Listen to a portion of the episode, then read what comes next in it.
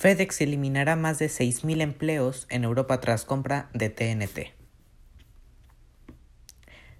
FedEx, el grupo estadounidense de logística y transporte, anunció su intención de eliminar entre 5.500 y 6.300 empleos en Europa luego de, que la, luego de la compra en 2016 del grupo holandés TNT, por lo que comenzó a negociar hoy con las instancias representativas del personal de la empresa sobre estos recortes recortes.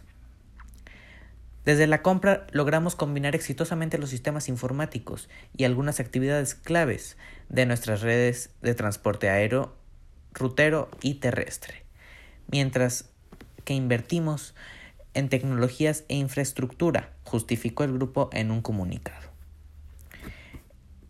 Esa adquisición apuntaba a extender la filial FedEx Express del otro lado del Atlántico, conectando la mayor red de transporte express del mundo con una red rutera europea sin igual y una oferta de servicios mundial, recordó la firma en un comunicado.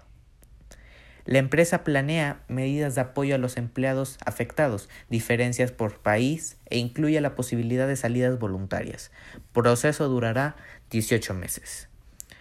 El grupo prevé fusionar las redes aéreas de FedEx Express y TNT y hacer del aeropuerto Charles de Gaulle en París su principal centro de actividad. Ya saben que yo los mantengo informados. Esto fue Ahora quién, por Omar Flores.